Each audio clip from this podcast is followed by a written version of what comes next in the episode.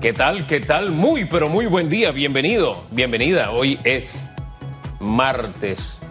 Y, yo no sé, cuando tomo café, no sé, algo me recorre, algo, usted sabe, como que me despierta. A veces hasta me erizo, así con el primer sorbo de café. Porque cada vez que voy a tomar café es como si fuera una experiencia nueva. Susan estaba hablando de esas experiencias que tenemos por primera vez. La pregunta hoy, ¿cuándo fue la última vez que usted hizo algo por primera vez? ¿Cuándo fue? Atrévase a hacer algo hoy por primera vez. Y si es parte de la rutina, hágalo como si fuera la primera vez. Así sea tomarse un sorbo de café. ¿No le parece, Susi? Sí. ¿Qué pasa? Buenos días, Hugo Enrique Famanía, Muy pueblo panameño, con ánimo, con energía, con fuerza. Bueno, yo no tomo café, pero cuando desayuno cosas típicas, me gusta un poquito de café y mucha leche. El héroe nacional dice que eso es como una melcocha porque le echo azúcar morena, me gusta así como dulcito. Bueno, hay cosas que uno tampoco ha hecho. Yo me quiero tirar de un paracaídas. Puede hacerlo. Eso viene pronto. Y quiero aprender a nadar, le dije al héroe nacional, porque yo le digo, imagínate una situación y tienes que salvarme. Y tienes que salvarte tú. Hay que aprender a hacer cosas que a lo mejor pensamos que estamos viejos. Así que hoy es un día para aprender mucho, Hugo. Eh, 15 de septiembre, quincena para algunos, otros recordando sus quincenas, pero pronto, pronto vendrán esos momentos de, de bonanza a su hogar, a su familia. Tiene que alimentar eso en su mente y en su corazón y soñar en esas primeras veces que vienen, de muchas cosas más. Oye, y, tra- y trabajar, empujar su vida en la dirección de lo que usted está esperando. Usted sabe que ayer veía la fotografía de alguien, cre- creo que fue en el, en el metro, lo colgué ahí en mis redes, creo que en Twitter. Todo el mundo con su mascarilla y él hablando por celular se quitó la mascarilla, o sea, sin la mascarilla. Entonces, para que nos lleguen esos 15 a todos, Sí. de verdad, Sí. esos pequeños momentos, ahí, en esos segundos, puede venir el desastre. No solo para usted, sino para otros. Así que a guardar las medidas apropiadas de seguridad. Por favor, no puede. Aquí, ¿cómo que decíamos en los 80? El que parpadea pierde. Así es así. No Bueno, parpadee. Esa, esa frase de los 80 No sigue todavía hoy en No el parpadee. 2020. Sí, no, está la gente conectada a lo largo y ancho del territorio nacional, Hugo Enrique, viendo y sintonizando el mejor programa de las mañanas. Nos escriben desde Herrera, nos escriben desde Chiriquí hasta Nueva York. Allá nos esperan Sí. para caminar por las calles de Nueva York. Así que usted, gracias por estar con nosotros en RPC Radio 90.9, 106.3, los que están en ECO, Canal 28, exclusivo de Cable Onda, los que están en Metcon Go, Cable Onda Go. Y feliz mañana, por supuesto, a mis seguidores de Instagram y Facebook, Famanía. Mire, hoy vamos a tener una pregunta relacionada con los rebrotes. Esa posibilidad está, ahí está. Pero piense, ¿cree que el sistema de salud está preparado para atender un rebrote si se da? Eh, ¿Qué medidas deben reforzar las autoridades? ¿Usted qué va a hacer para evitar que nos sobrevenga ese rebrote? Use el hashtag radiografía. Esperamos su opinión. Hoy vamos a conversar con Luis Campana, gerente de Mi Bus. Vamos a hablar un poco de esas rutas, de las frecuencias, horarios. Y también va a estar Omar Montilla, viceministro de Comercio Interior del MISI. Así que le invito a que se quede en radiografía. Pendientes. Antes, eh, demos un vistazo a los hechos más importantes de hoy. Los titulares. Así titulan los diarios de la localidad 734 minutos Panamá. Proyecto sobre educación salarial o reducción salarial a altos funcionarios está un poco desfasado, aduce vicepresidente de la Asamblea.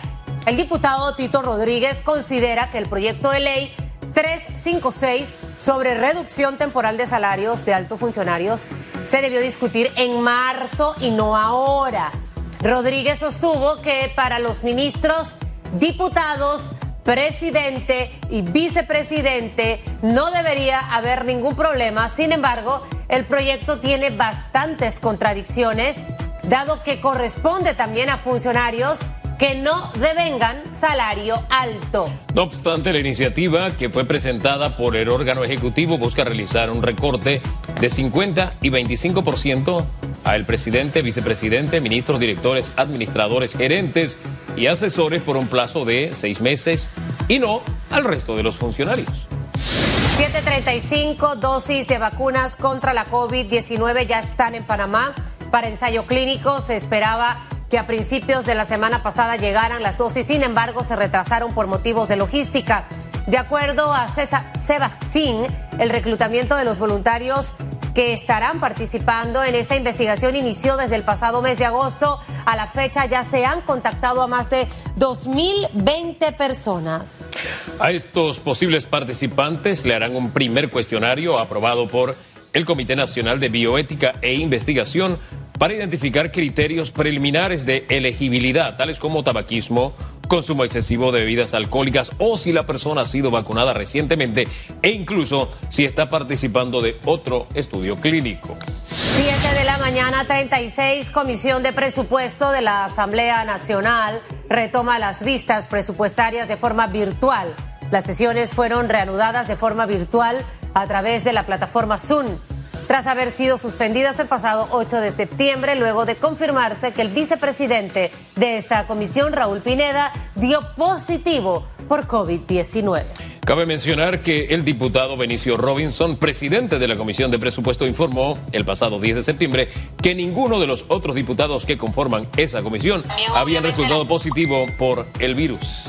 7 de la mañana, 36 minutos. Vamos con notas internacionales. Autoridades de Oregón Dicen que más de 20 personas siguen desaparecidas a causa de los incendios forestales en todo el país. La gobernadora Kate Brown dijo que se confirmó la muerte de 10 personas y que es probable que el número aumente a medida que lleguen más confirmaciones por parte de las autoridades policiales y locales. Las llamas a lo largo y ancho de la costa oeste han destruido vecindarios, dejando escombros carbonizados y autos quemados. Esto obligó a decenas de miles de personas a huir de sus casas. En California han muerto 24 personas y una en el estado de Washington. Hasta aquí los titulares.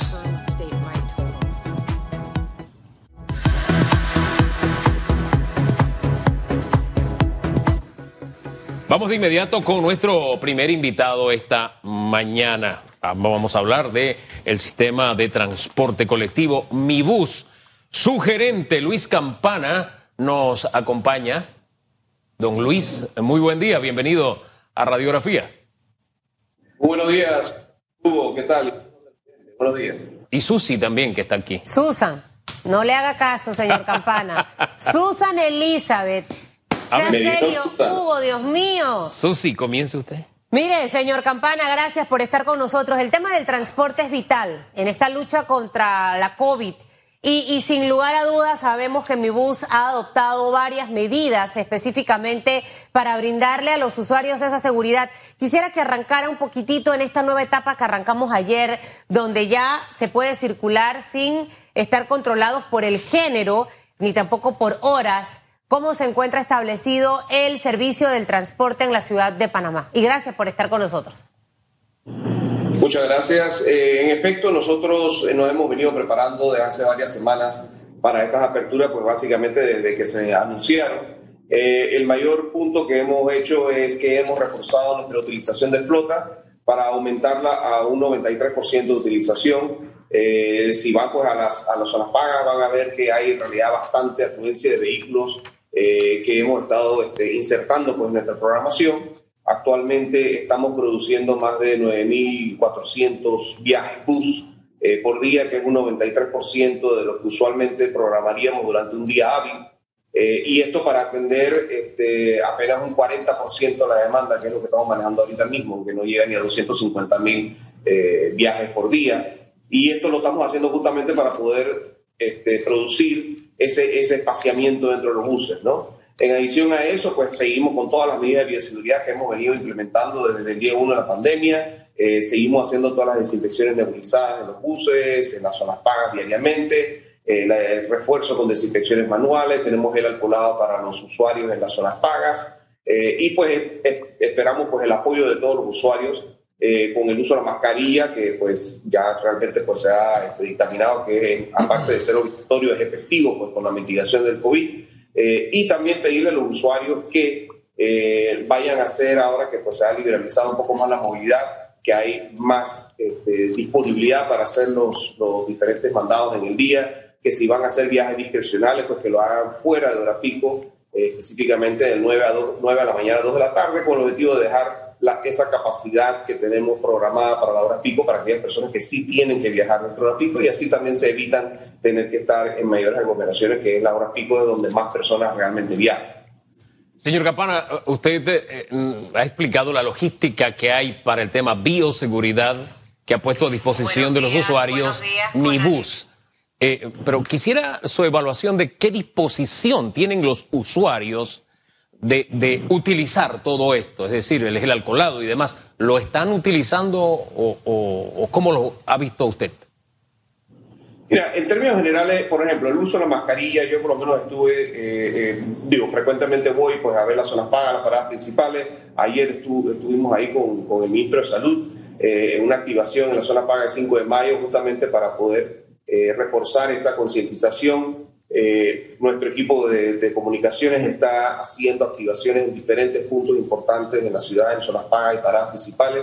Mañana van a estar en 24 de diciembre en Colón, por ejemplo, para justamente reforzar esto. Y creo que eh, la ciudadanía en general ha absorbido muy bien el tema del uso de la mascarilla, el uso del gel alcoholado. Realmente se ven muy pocas ocasiones donde se ve una persona eh, que está transitando sin la mascarilla para esos fines nosotros también tenemos personal este, nuestro también que está suministrando mascarillas a aquellas personas que no tienen o la que hay alguien que tiene una mascarilla dañada o algo que se le soltó, pues tenemos personas para, para poder este, ayudar en eso.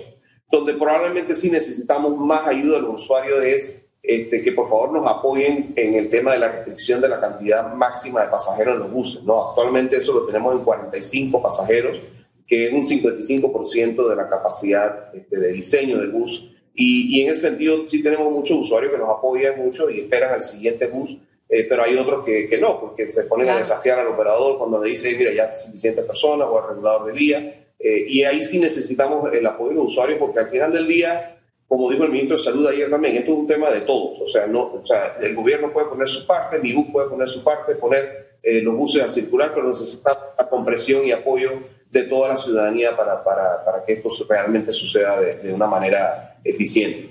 Me encanta que tengan mascarillas porque estos accidentes suelen ocurrir. A veces el hilito a un costado hay uno de los que se suelta. Y, creo que es importante que el usuario también sepa que si, ojo, que no se hagan los vivos y lleguen sin mascarilla o se la quiten, eh, eh, que sepa que esta alternativa está. ¿Qué ocurre, señor Campana, cuando se dan casos como el que mencionaba Hugo al inicio del programa, de un pasajero que para hablar por teléfono se quita la mascarilla? Eh, ojo, yo como, como usuaria, si estoy cerca de ese caballero, yo le voy a decir, créame, que se coloque la mascarilla. Em, ¿Qué ocurre con una situación como esta? Y la segunda pregunta, para que me la responda ahí mismo, entendiendo eh, la cantidad de frecuencias eh, que tienen ahorita mismo de viaje, ¿cuántas unidades del transporte de mi bus están en este momento dando el servicio? El horario que tienen a partir de este lunes, porque sabemos que muchas cosas se han adaptado, cuál es, y, la frecuencia básicamente de las rutas, en donde están un poquito más aumentadas. Bien, en primer lugar, Susan, te felicito por esa acotación en realidad, y eso es lo que deben hacer todos los ciudadanos. Si ven a alguien que no está cumpliendo con la norma de bioseguridad que ha dictaminado el MINSA, eh, debemos, debemos decirle, debemos reportarlo. Nosotros mismos tenemos que ser los, que, los garantes de, del efecto de mitigación del COVID. Si no, si no, no vamos a salir de esto. En realidad, se pone a ver, no hay ninguna manera físicamente posible que nosotros podamos este, asegurar que todas estas normas se, se cumplan en las más de mil paradas que tenemos en las ciudades de Panamá y San Miguelito. Entonces queda de nosotros mismos poder ser los que enfuerzan estas medidas para que todos podamos gozar de, de, nuevo de una salud este, completa en la ciudad. Entonces, e, ese es el primer punto, en el primer lugar. Porque digo, los operadores tienen que entender también que tienen su trabajo, que es justamente hacer una operación de vida y segura del bus. Entonces, no puede estar fiscalizando si una persona atrás está poniéndose la mascarilla o se la, se la está quitando. Entonces, creo que tenemos que aportar todo en ese, en ese, en ese trabajo. Eh, en, con relación a la misma operación, pues nosotros seguimos operando eh, de 4 de la mañana a 12 de la noche en los días, hábiles, eh, todas las rutas. Ahora este, con esta nueva apertura hemos vuelto a incorporar en la programación todas las, las rutas de corredor. Por un tiempo habíamos suspendido las rutas de corredor en las horas valle, solamente las teníamos en las pico, ahora básicamente las tenemos todo el día. Eh, los domingos, mientras sigan siendo de cuarentena, seguiremos este, el horario de cuarentena, que es de 5 a 8 de la mañana y luego de 2 de la tarde a 12 de la noche, con un horario muy reducido, evidentemente porque la movilización es muy reducida. Y para eso también exhortamos a todos los usuarios que utilicen el, app, que les pues, indica cuando viene el siguiente bus, porque las frecuencias van a estar mucho más espaciadas eh, durante las horas de noche o en, los domingos especialmente, ¿no? Pero nosotros sí hemos reforzado por todas las, todas las rutas con, con mucha frecuencia. Eh, van a ver que va a haber bastante buses en la calle con el objetivo de poder lograr ese espaciamiento y poder no pasarnos de, ese, de esos 45 pasajeros por bus. Actualmente estamos, hasta la semana pasada, hasta el viernes, estábamos manejando eh, hasta un máximo de 250 pasajeros por día. con la programación que tenemos ahorita mismo, tenemos para para atender adecuadamente esa demanda y bastante más, probablemente hasta más de 300 mil pasajeros por día. De ahí en adelante lo que haremos es que seguiremos entonces reforzando la utilización de flota para llegar a un 100% de la utilización de flota y de ahí en adelante entonces que se dan las siguientes aperturas o se vaya incrementando este, la movilidad, entonces pues se irán adecuando la cantidad de pasajeros eh, máximos por bus. Eh, tal como hemos insistido, creo que lo ha dicho usted, lo hemos dicho acá también, lo que haga o deje de hacer el usuario, el ciudadano es clave y eh, yo, hago memoria, ¿no? Cuando viajaba en Diablo Rojo y decía el, conductor y el pavo gritaba, dele para atrás, nadie se movía, la verdad es que estaban en fila de tres, pero el conductor quería seguir más, metiendo más y más. Y había gente que se iba a guindar porque ellos querían llegar a su casa. Cuando se llega a la capacidad en el bus de ese 40%, eh, ¿Qué tanta cooperación hay del usuario a no abordar el bus, a quedarse? ¿Se dan fricciones porque estamos viviendo momentos tensos?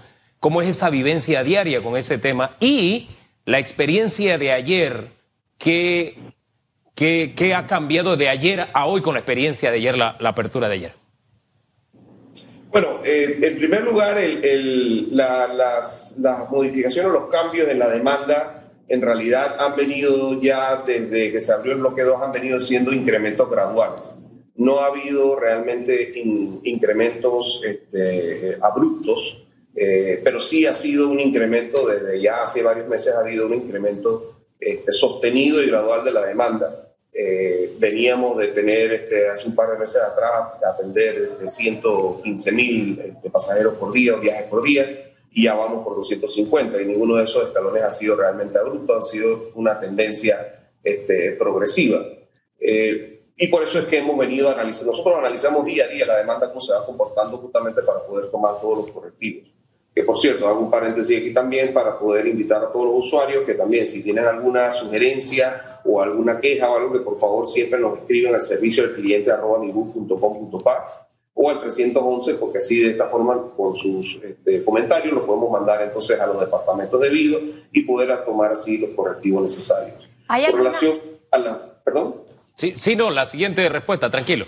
sí, no, que iba a decir, ¿no? que con relación al tema de la cooperación de los usuarios, en realidad este, ha, sido, ha sido bastante positiva, pero sí siempre hay algún otro eh, incidente donde por supuesto el usuario pues, no quiere hacer caso, quiere, especialmente cuando hay lluvia, que la gente se va desesperando más que la gente quiere montarse al siguiente bus que viene, pues entonces ahí sí pedimos a la ciudadanía que traten de, de, de hacer caso. Hay muchas instancias donde viene un bus y la gente este, insiste en montarse y dos minutos después viene el siguiente bus. Entonces, si los operador le dicen, por favor, ya llegamos a la capacidad, que por favor le hagan caso. De todas maneras, por dar que nosotros tenemos el apoyo de la Policía Nacional también en todas las zonas pagas y en las paradas principales que el operador puede eh, eh, solicitar ese apoyo en un momento dado si es necesario. Ustedes tienen un app, ¿verdad, eh, señor? A eso iba, porque yo puedo estar y puedo revisar si ya viene la segunda. ¿Hay un app? ¿Eso lo, lo tienen funcionando?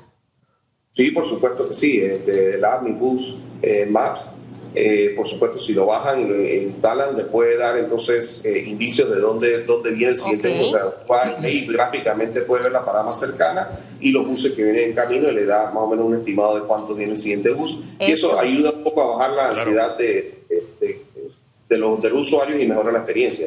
Bueno, muchísimas gracias, señor Campana. Usted baje en la aplicación, Hugo. Claro. Así no se monta como, como las vaquitas ahí que ni cabe y se mete al app y ya ve que en un minuto, dos minutos va a estar el bus ahí y va cómodo, sentadito. Muchas gracias, paciencia. Gracias, don Luis, que tenga buen día.